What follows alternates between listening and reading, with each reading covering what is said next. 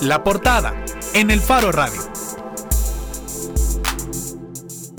Estamos de regreso en el Faro Radio y estamos analizando el discurso de Nayib Bukele en Heritage Foundation. Hablamos al principio con Oscar Chacón, quien nos decía, bueno, eh, algunas cosas importantes, eh, que es, está, está hablando de, de, que no se le debe dar una luna de miel demasiado larga a... Eh, a, Bukele nos dijo ganó con de forma más o menos sorpresiva y que como no es una figura política de gran experiencia, Chacón ha sido un llamado a darle una interpretación generosa y optimista a la visión de Bukele en Heritage.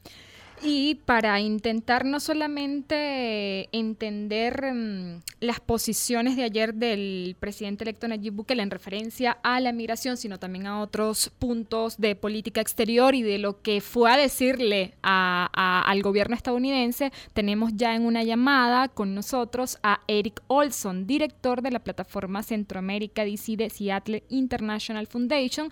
Es un consultor del programa de Latinoamérica para el Wilson Center y un experto en seguridad, crimen organizado y políticas de Estados Unidos en Latinoamérica. Eric, ¿nos escuchas? Sí, gracias. Aquí estoy presente. Muchas gracias por la invitación. Muchas gracias. Eric además estuvo ayer en el evento de Heritage Foundation escuchando al presidente electo Bukele. Eric, Bukele listó cuatro cosas que los salvadoreños y los estadounidenses tienen en común, dijo libre empresa, gobierno limitado, libertad de expresión y democracia. O sea, su, su, predilección por estas cosas. ¿Te pareció que, fue un discurso construido para, agradar o para congraciarse con Estados Unidos, eh, sobre todo con la parte, la rama más oficial de Estados Unidos? Sí, yo creo que sí. Yo, yo creo que como todo nuevo visitante eh, quiere eh, estrechar la mano, quiere dar la cara bonita, quiere dar mejor eh, visión de la relación, no quiere entrar en una con un discurso muy confrontativo con Estados Unidos. Eh, yo creo que la relación entre El Salvador y Estados Unidos en estos últimos años, en el último año en particular, ha sido un poco complicado. Y yo creo que Bukele buscaba ponerlo en un nuevo tono, un nuevo contexto y ponerlo en forma positiva empatizaba los temas que, hay, que, que, son de interés para Estados Unidos. El otro que mencionó fue el tema de la relación con China. Ah, y, yo creo que fue estructurado específicamente para, para abrir paso, abrir posibilidades de una buena relación con Estados Unidos. Eric, antes te habla Arisbel Arismendi, antes quizás de ampliar más un poco el análisis sobre las posiciones que ella dio en política exterior, a Bukele se le ha cuestionado también por hacer esta intervención en la Heritage Foundation, ¿verdad? Tratándose de un organismo, digamos, de una organización tan conservadora. ¿Cómo evalúas tú la selección de Heritage? Es decir, ¿cómo le explicas quizás a la audiencia salvadoreña qué significado tiene que la primera visita de Bukele siendo presidente electo inicie con una presentación en una organización de este tipo? Bueno, mira, si, si fuera una decisión mía, yo no la tomaría de esa forma, pero finalmente yo les entiendo, ¿verdad? Eh, había, hay que reconocerlos, entre eh, el Sí. Entre el State Department y la Casa Blanca, cierto escepticismo sobre Bukele. ¿Quién es? Es un candidato de izquierda, viene del frente, sí es mm. independiente, pero habían esas dudas, ¿no? De que él era un populista, posiblemente alguien similar a Andrés Manuel en México o otros populistas. Entonces, el escoger a un una, un centro de derecha conservadora y, dar un discurso que trata de estrechar la mano de Estados Unidos, yo, yo la entiendo, o sea, es una decisión estratégica ah, porque ellos quieren, obviamente, tratar de trazar una buena relación con Estados Unidos en los temas que interesan a El Salvador y en particular el, presidente electo. y, yo, yo, lo vi de esa forma, no que, que, son los grandes amigos de la Heritage Foundation, pero, pero trataban de decir que estamos abiertos a un diálogo con Estados Unidos, especialmente Estados Unidos oficial, no de gobiernos y de Departamento de Estado. Eric, ayer eh, justamente Bukele insistía en esa en desligarse de las categorías tradicionales con que se ha hablado de la política en El Salvador y quizás en Latinoamérica sobre izquierda y derecha y se refirió más bien a ejes no tan tradicionales como eh, su proclividad a buscar la inversión privada o eh, el eje anticorrupción. Ha pasado un día ya de lo que de tus impresiones y de lo que has podido quizás conversar con otros asistentes al evento, con otras personas. ¿Crees que el discurso de ayer sirvió para desvanecer esas dudas que podía haber en Estados Unidos eh, sobre su filiación política o sobre las ideas de Nayib Bukele? Yo sí creo que sirvió de mucho. Siempre existen las sospechas, los rumores, tipo cosas así que pues no se dicen en público, pero en general yo creo que le sirvió mucho, hizo un buen papel, eh, habló sin mucha no, no leyó un discurso, habló espontáneamente.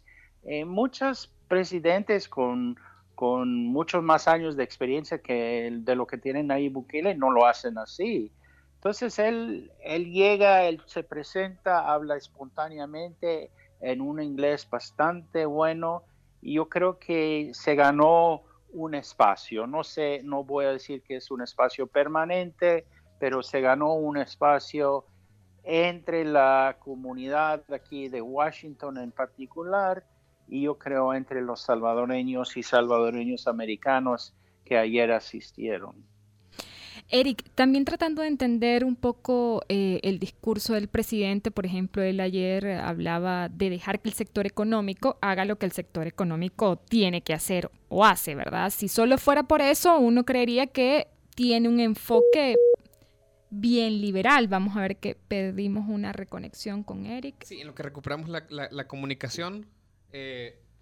Sí, estábamos hablando con Eric Olson, consultor también en, para América Latina eh, del Wilson Center, experto en seguridad, crimen organizado y políticas de Estados Unidos en Latinoamérica. Eric Onsol estuvo ayer en la presentación del presidente Nayib Bukele en la Heritage Foundation en Washington. Ya la vamos a tener eh, de nuevo. Eh, Eric, ¿nos escuchas?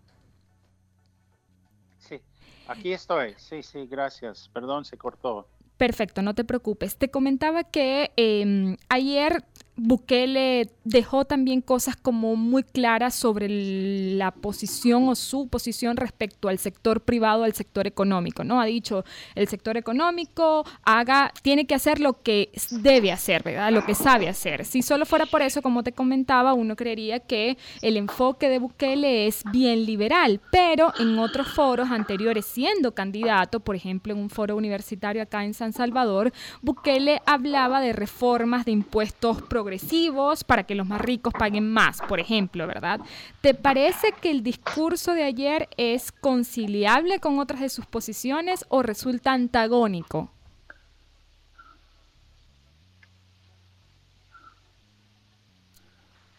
Eric, ¿nos escuchas?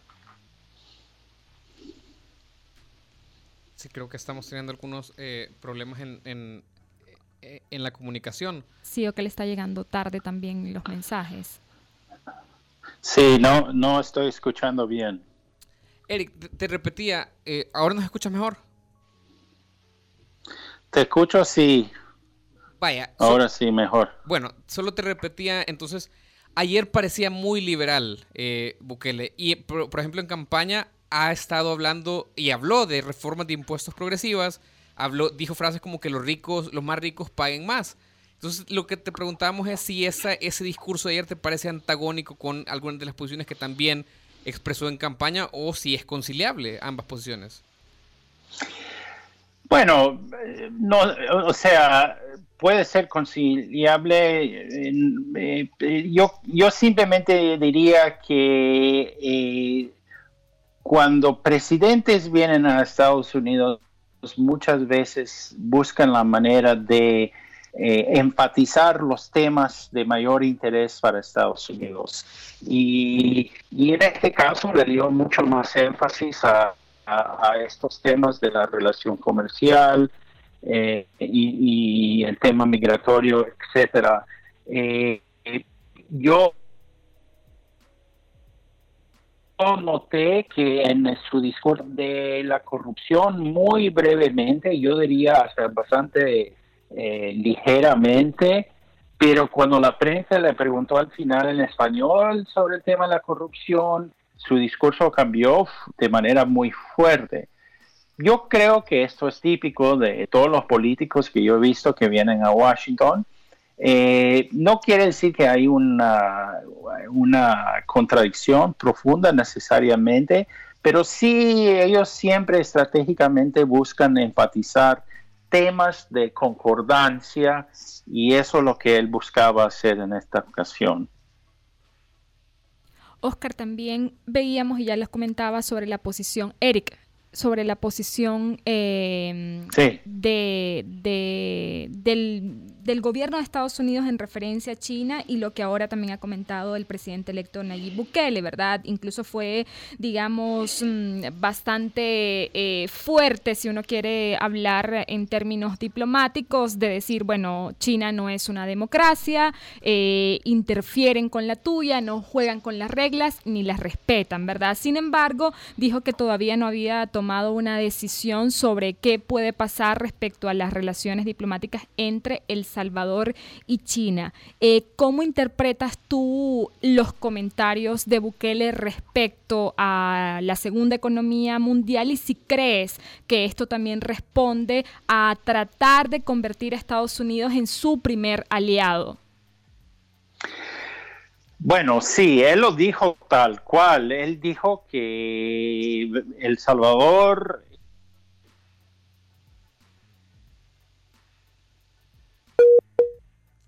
sí, lastimosamente estamos teniendo problemas con la conexión, con, con, con la sí, llamada. Puede ser tanto por nuestro internet como por el, de él, ¿verdad? El de él, pero eh, bueno, básicamente lo que estamos comentando es el hecho de, de un discurso hecho a medida, un poco de, de la audiencia que tuvo ayer. Ayer justamente eh, hablábamos con Eric y nos contaba que hay un 75... Eh, por ciento Un 75% de la, de la composición de la audiencia era de salvadoreños americanos y eh, un 25% era precisamente de estadounidenses, de gente involucrada en política. Este es un evento en Washington, D.C.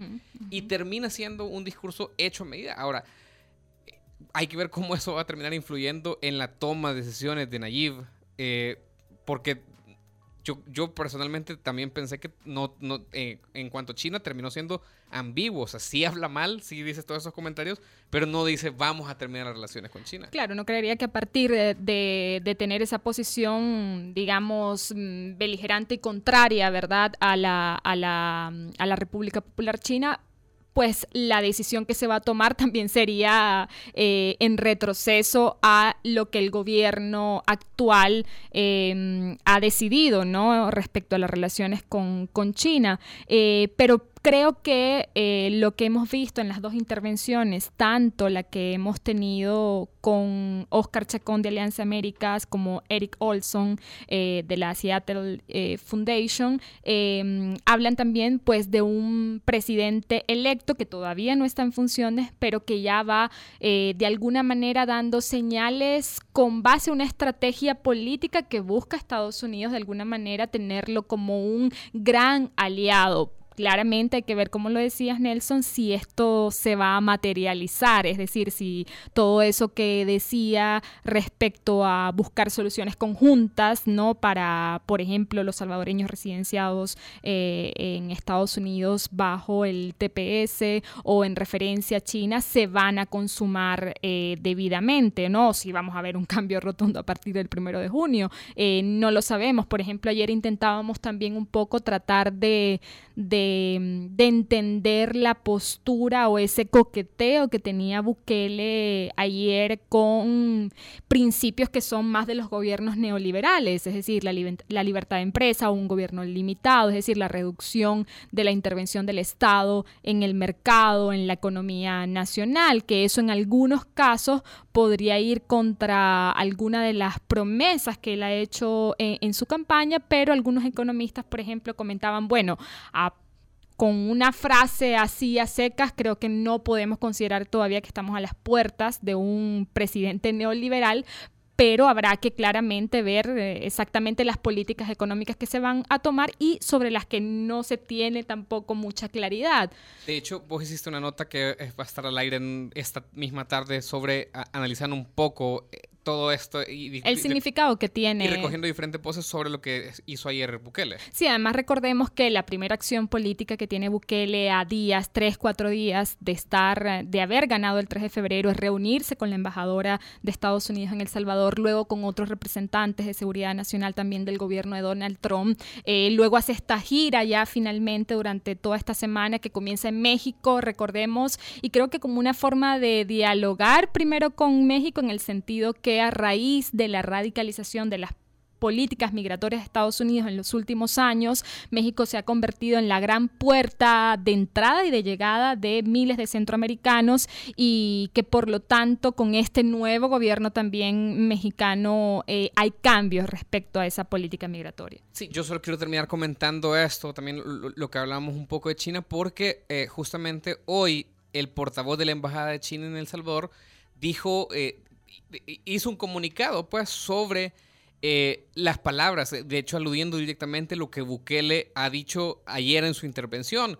Y el portavoz de la Embajada China en El Salvador dijo esto, China nunca ha hecho nada para amenazar e intimidar a otros países, China nunca busca intervenciones en asuntos internos de otros países, sino siempre abre y desarrolla relaciones diplomáticas con todos los países tal como el caso de El Salvador, adhiriéndose a los principios de respeto mutuo, que es, digamos, directamente algo de lo que hacía Luciano Bukele, trato igualitario, beneficio recíproco y desarrollo compartido. Y dicen esto directamente sobre Bukele. A medida que se recaban más conocimientos y entendimientos a mayor profundidad sobre China y las relaciones chinas-salvadoreñas, estamos convencidos de que el presidente electo Nayib Bukele, con su sabiduría y coraje de un gran líder joven, o sea, eh, todavía las palmitas en la espalda, tomará una decisión acertada en línea con la justicia internacional y la tendencia de esta era histórica. Es decir, le están diciendo, hablemos. Eh, te escuchamos, te escuchamos y te damos nuestra opinión y, nuestros argumentos. Y calmate un poco. Eh, entonces vamos a seguir intentando, tenemos ya semanas intentando hablar con los portavoces de la Embajada China en este espacio en el Faro Radio y en, en otros espacios de entrevista. Vamos a seguir buscándolos porque eh, parece que esto es uno de los temas que ya se perfila que van a marcar la transición de gobierno. Hoy, de hecho, eh, Ronald Johnson, que es el hombre de la CIA que Estados Unidos está nominando para ser el embajador y que posiblemente va a ser el embajador durante buena parte del, gobierno de Bukele, habló en el Congreso sobre la necesidad de y, de cómo va a impulsar, estando en El Salvador, la reapertura de las relaciones con Taiwán. Sí, además, antes ya de, irnos, creo que no pudimos volver a, tener el contacto con Eric Olson por, por razones, eh, digamos, de telefónicas, eh, de comunicaciones, eh, pero también es importante decir que Nayib Bukele dijo ayer que el lunes 18 de marzo se estaría reuniendo con el presidente de Arena, Mauricio Interiano. Ya hemos visto por ahí algunos intercambios en Twitter que hablan ahora sí de conversar y dejar, eh, digamos, los encontronazos o, las diferencias atrás y comenzar a, a tratar de conciliar de alguna manera a partir de de, de, ahora, ¿no? Eh, a mí también me llamaba la atención el hecho de que las primeras declaraciones del presidente electo ya públicas, ¿no? De, de tomando posiciones o pronunciamientos, eh, no se hayan dado en el, en el Salvador, sino que se hayan dado en Estados Unidos y esperamos también que a partir del próximo lunes tengamos a un presidente electo un poco más abierto a discutir y a repreguntas con la prensa o no solamente tenerlo desde un discurso eh, muy dirigido a través de su red social, que seguramente va a ser el canal de comunicación oficial a partir del primero de junio. Eso sí, muy, muy al, al, estilo de Trump, que también ha usado muchísimo Twitter para, en, en, su gobierno. Sí, eso, vamos a seguir analizando eso la semana que viene. El lunes, ya lo mencionaba Aris, la reunión con el presidente Mauricio Interiano. Y mucho, eso también ha sido sorprendente, mucha gente de Arena o vinculada a la derecha de este país le ha aplaudido a Bukele la, la, la intervención en Heritage. O sea, lo que era impensable hace un mes, un poquito más de un mes, ahora está sucediendo. Gente como eh, Luis Mario Rodríguez en Fusades o Jorge Dabub, el expresidente de, de, de, ANEP, incluso diputado Gerardo Barón, que compitió por la alcaldía de Nuevo Bucatlán en Arena todos han, han, han, han, salido a decir, bueno, si él va a gobernar de esa manera, qué chivo, nos va a sorprender gratamente. Y los vamos a aplaudir y incluso Jorge Dabú decía, bueno, voy a ser el primero en felicitarlo eh, por ello. Eso pues nos lleva ya también a, de alguna manera a definir, ¿verdad?, el comportamiento que vamos a tener eh, a partir de ahora de ciertos sectores de la sociedad respecto a Bukele y que al igual que la Asamblea Legislativa, donde se pensaba que no iba a contar con diputados, por lo menos para digamos, hacer bulla respecto a ciertas propuestas, pues pareciera que también lo puede tener de este sí. lado. ¿Quién sabe? Vamos a seguir pendientes de eso. Hacemos una pausa en el Foro Radio. Cuando regresemos vamos a estar hablando de teatro. Ya volvemos. Ya volvemos.